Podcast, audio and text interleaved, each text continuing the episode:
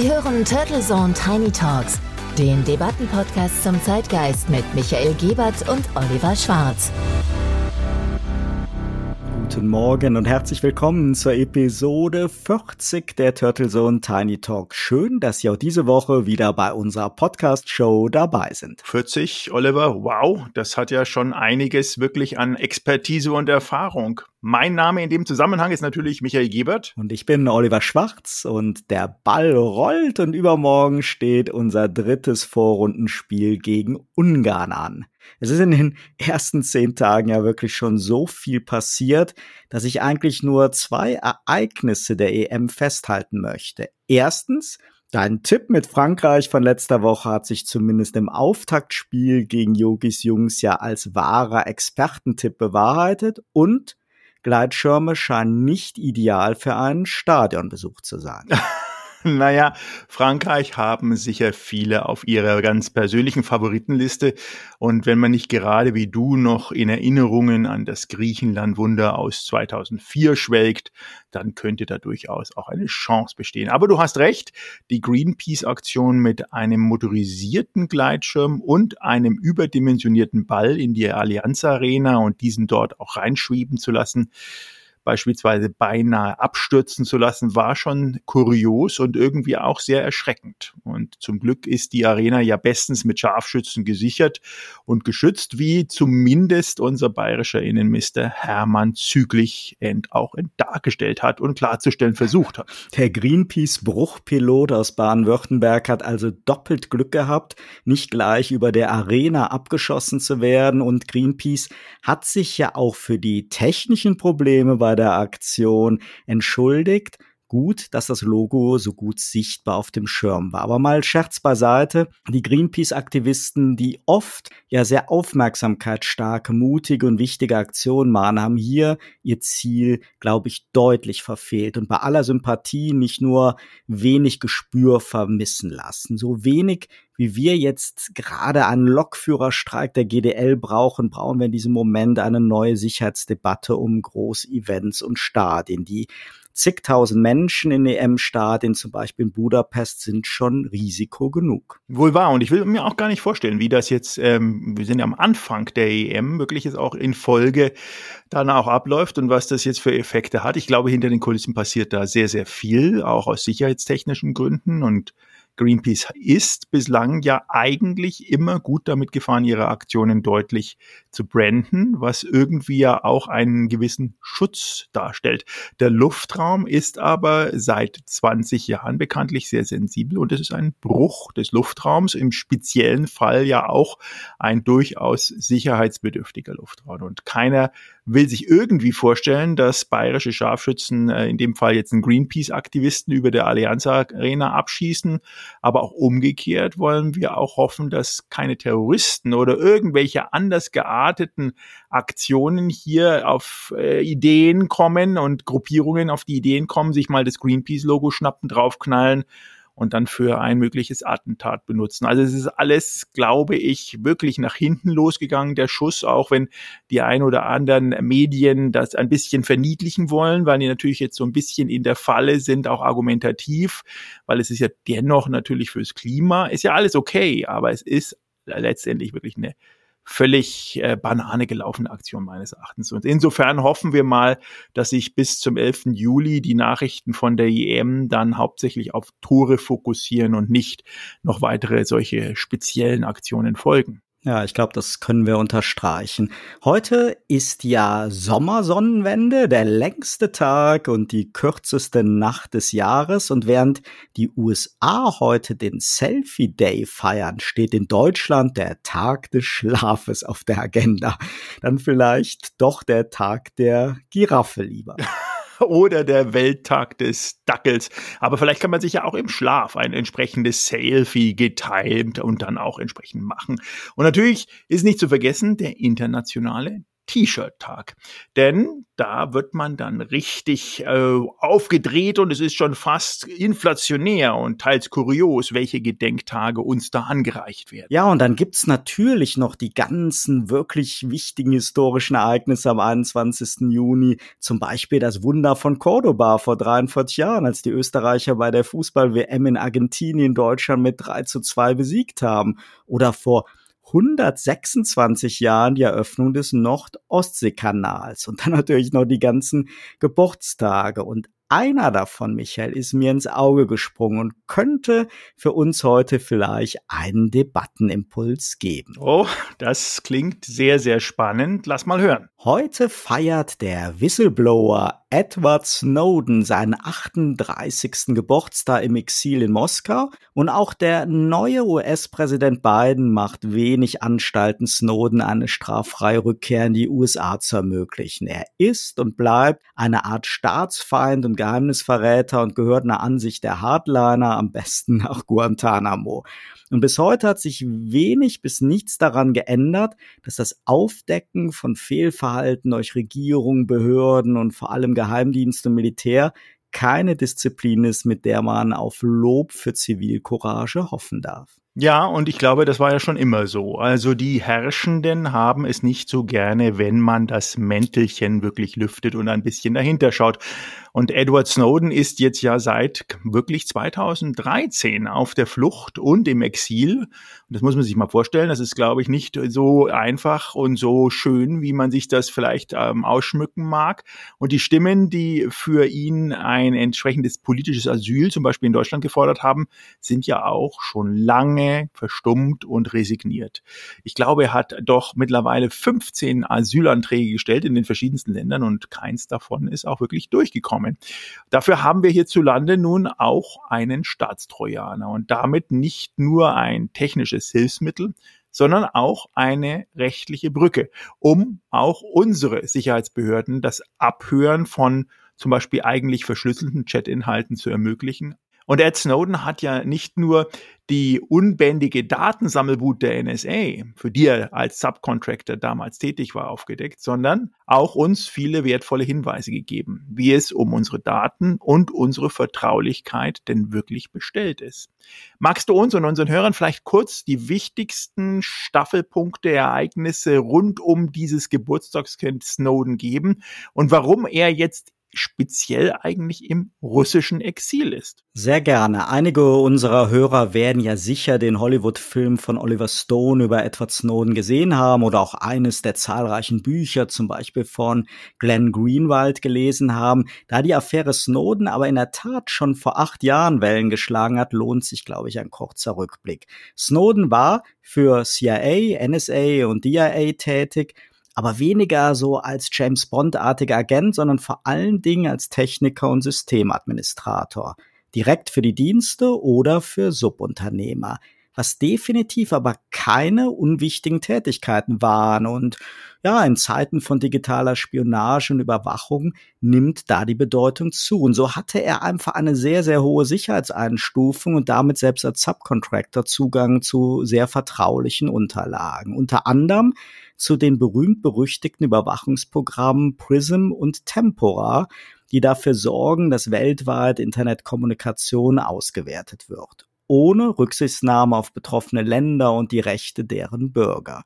Und im Juni 2013, also fast genau vor acht Jahren, gab es die ersten Medienveröffentlichungen über Glenn Greenwald vom britischen Guardian und der Filmemacherin Laura Poitras, den Snowden zuvor Informationen zugespielt hatte und denen er auch die ersten Interviews gab, sodass seine Identität bekannt wurde und das FBI einen Haftbefehl gegen ihn wegen Spionage erwirkt hat. Zu dem Zeitpunkt war er schon in Hongkong, musste weiterfliehen und ist dabei in Moskau als Zwischenstopp auf dem Weg nach Havanna gestrandet, musste einige Tage im Transitbereich ausharren, fürchten, verhaftet oder ausgeliefert zu werden und Anfang August erhielt er dann eine Art befristetes Asyl in Russland und hat mittlerweile dort eine unbefristete Aufenthaltserlaubnis. Die genauen Details dieser Flucht, die sind immer noch Gegenstand von Gerüchten, da unklar ist, ob Hongkong ihn wissentlich hat ausreisen lassen und ob Moskau vorab von seiner Ankunft wusste. Die russische Regierung hat in dem Fall bis heute jedes Anzeichen vermieden, Interesse an Snowden als Geheimnisträger zu haben, sondern überrascht und reserviert reagiert und letztendlich nach langen diplomatischen Verhandlungen Asyl gewährt. Dass sehr viele andere Länder, du hast es erwähnt, darunter Deutschland, aus zum Teil sehr formellen und offensichtlich vorgeschobenen Gründen abgelehnt haben. Und die diplomatische Brücke war, dass Snowden der russischen Regierung zugesagt hat, anti-amerikanische Betätigung zu unterlassen. Andererseits gibt es natürlich auch die Anekdote, dass Snowden genau heute vor acht Jahren ein Aeroflot-Ticket von Hongkong via Moskau nach Havanna gekauft hätte und anschließend sein Geburtstag im russischen Konsulat in Hongkong gefeiert hätte. Letztendlich spielt das aber auch wirklich keine Rolle, da Snowden sehr glaubwürdig gelungen ist, seine Motivation zum Whistleblowing darzulegen und wie es ihm wirklich zu verdanken haben, dass der Datenhunger und die Überwachungsgier der Nachrichtendienstkraken wie der NSA publik geworden sind. Und er hat seitdem viele Preise erhalten, war für den Friedensnobelpreis nominiert und ist mittlerweile nicht nur ein gefragter Experte, Redner und Autor, sondern hat in Moskau doch noch seine US-Freundin Lindsay Mills heiraten können und beide haben einen Sohn bekommen. Und im Gegensatz zu vielen anderen Whistleblowern ist Snowden weltweit bei vielen Menschen, auch Politikern, hoch respektiert und doch weiterhin verfolgter Staatsfeind des westlichen Demokratiebollwerks USA, dem in seiner alten Heimat wirklich drakonische Strafen drohen. Und ein schönes Beispiel für die Schizophrenie in der situativen Auslegung von Freiheits- und Bürgerrechten. Aber anders als Assange ist Snowden zwar immer noch eine Art Staatsfeind Nummer eins, aber mit geregeltem Leben, interessanten Aufgaben und Projekten, guten Honoraren. Man muss also, glaube ich, kein Mitleid mit ihm haben, sondern einfach nur anerkennen, dass hier einer seinem Gewissen gefolgt ist und damit auch viel für uns getan hat. Ja, viel für uns getan. Auf der anderen Seite ist natürlich, finde ich zumindest, immer wieder auch dramatisch zu sehen, wenn einer ähm, aus Gewissen heraus handelt und offensichtlich etwas freigibt, was er sagt, was nicht okay ist. Und es ist ja auch nicht okay gewesen und dann trotzdem jetzt in nicht unbedingt Freiheit lebt. Man muss dazu auch sagen, der Spiegel hat das mal recherchiert, dass also in den letzten 60 Jahren äh, nur für die Volksrepublik China, Island, Kuba, Russland, Nicaragua und Venezuela äh, kein Auslieferungsabkommen mit den USA unterzeichnet haben. Also insofern, unabhängig von Formalismen in Deutschland, ist äh, der Druck und der Durchgriff sozusagen der amerikanischen Justiz da schon sehr, sehr stark. Und es ist äh, natürlich im Zeichen von Snowden und äh, möglichen anderen Whistleblowern äh, fast schon chancenlos, sich da irgendwie was auszusuchen. Also insofern habe ich da, ich weiß nicht, ob ich als Respekt, aber zumindest eine extreme Anerkennung, diesen Schritt überhaupt zu gehen. Also ich kann mir, könnte mir das ähm, bei vielen nicht vorstellen, auch wenn sie das Wissen hätten wie ein Snowden, das dann auch wirklich an die große Glocke zu äh, zu setzen oder äh, der, der Presse zu geben oder zu sagen, auf jeden Fall bitte nicht meinen Namen zu erwähnen. Das kommt ja immer raus. Ähm, und ich möchte gar nicht äh, wissen und mir vorstellen, wie viel gerade in diesen acht Jahren technologisch wissen wir ja allein schon in unseren Computern und in unseren Smartphones, was da in den acht Jahren passiert ist, wie viel sich auf der entsprechenden NSA und Sicherheitsseite dort auch getan hat. Und das, was wir 2013 gesehen haben, war schon schockierend genug, auch in der Tiefe Tiefe, in der Durchdringung und in der Umsetzung und in der Radikalität, wie dann dort auch das Datenvolumen genutzt, ausgeschlachtet und persifliert wurde überlegen wir jetzt mal 2021. Also ich, das ist Wahnsinn. Das bedeutet auf gut Deutsch, und ich weiß nicht, wie du das siehst, es bedeutet zumindest, dass wir völlig überwacht sind und uns auch nicht irgendwie da mit dem Zeigefinger auf China äh, uns rausreden sollten, sondern wir haben eine viel differenziertere, eine viel, viel ja, detailliertere Überwachung, der wir anscheinend schweigend in der Masse zustimmen müssen. Edward Snowden hat sich ja nicht als Aktivist oder Spion eingeschleust und dann Daten geklaut, sondern ist nach jahrelanger Arbeit für ja mehrere Dienste und im Insiderblick immer mehr zu der Überzeugung gekommen, dass er das nicht mit seinem Gewissen vereinbaren kann und die USA dabei sind, die Privatsphäre und grundlegende Freiheiten der Menschen weltweit zu zerstören. Und diese Überzeugung, dass viele der Programme auch nach US-Recht illegal seien, das sah er als Motivation an, ja, seine Pflicht, etwas zu unternehmen. Und diese rechtliche Sicht teilte übrigens später auch Al Gore. Und was Snowden im Hinblick auf seine Motivation und Absichten glaubwürdig macht, ist, dass er bis heute ja wertvolle Aufklärungsarbeit leistet, sensibilisiert und weit entfernt davon ist, sich vor eine Propagandakarre spannen zu lassen oder den USA jetzt aggressiv zu schaden. Letzteres sehen natürlich die dortigen Dienst- und Ermittlungsbehörden naturgemäß anders und auch natürlich die Regierung, auch der damals neue Präsident Obama, so wie jetzt auch Biden. Diese Geheimdienstpolitik, bei der jeder Whistleblower zum Staatsfeind wird, ist aber wahrlich keine amerikanische Eigenart. Menschen wie Snowden leben eigentlich in fast jedem Land gefährlich und dieser Begriff Whistleblower, der klingt ja auch irgendwie immer mehr nach Geheimnisverräter als nach Aufdeckung von Missständen.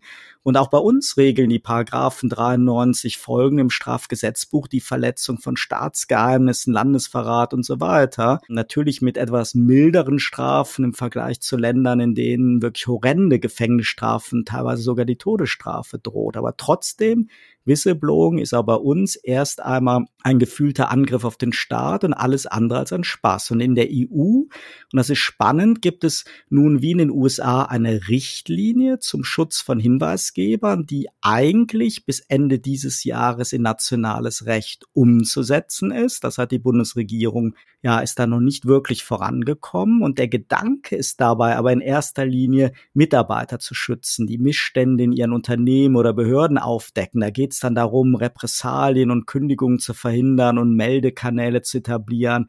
So ein Fall Snowden und ein Arbeitgebergeheimdienst ist da, glaube ich, nicht im Fokus. Nein, und äh, ganz ehrlich gesagt, wie du es erwähnt hattest, auch mit Obama, wo man ja eigentlich sehr viel äh, Frieden und Gutes mit verbindet. Man äh, erinnert sich dann auch daran, Obama war ja relativ schnell für den Friedensnobelpreis auch vorgeschlagen. Da wurde dann auch immer äh, entsprechend mit äh, Winkelzügen probiert, äh, das Ganze irgendwie zu relativieren. Ich halte es persönlich gerne mit dem Professor Noam Chomsky von der MIT-Universität in äh, USA und der sagte zu über Snowden, sein Handeln war couragiert und äußerst wichtig. Man darf ihn nicht verdammen. Er sollte stattdessen gelobt gelobt werden und natürlich muss man ihn verteidigen. Also er sagt, diese Individualpersonen waren eigentlich in der Geschichte immer die wichtigen Personen, die diesen Hinweis gegeben haben und diese Leute dann sozusagen öffentlich zu steinigen und zu verfolgen, werden natürlich immer auch mögliche andere Personen im Zeitgeschehen daran hindern,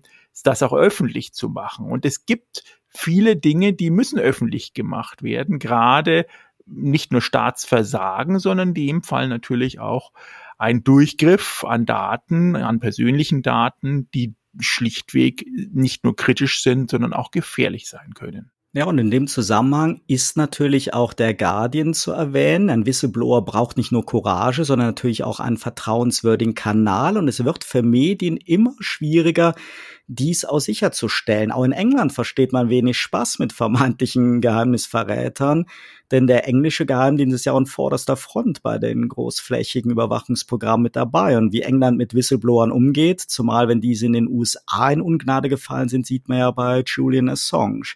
Umso besorgniserregender ist, dass in immer mehr Ländern Redaktionen ja ein immenses Risiko für eine Garantenstellung gegenüber Informanten eingehen und die Presse sich massivem Druck ausgesetzt sieht. Ja, es bleibt zu hoffen, dass äh, es weiterhin engagierte Personen gibt da draußen, egal in welchem Land, die äh, Missstände aufdecken und diese auch publik machen, und zwar in jede Richtung. Ich glaube, alles, was äh, unmenschlich ist, inhuman, unethisch und am Ende des Tages gegen uns als Menschen gerichtet ist, sollte eine Öffentlichkeit finden. In diesem Sinne wünschen wir Ihnen natürlich auch diese Woche nur das Beste. Bleiben Sie gesund, bleiben Sie uns wohl und hören Sie uns wieder in der nächsten Woche am nächsten Montag zu dem neuen spannenden Thema. Turtle Zone Tiny Talks Der Debattenpodcast mit Michael Gebert und Oliver Schwarz. Immer zum Wochenstart auf allen Podcast-Plattformen und auf turtlezone.de.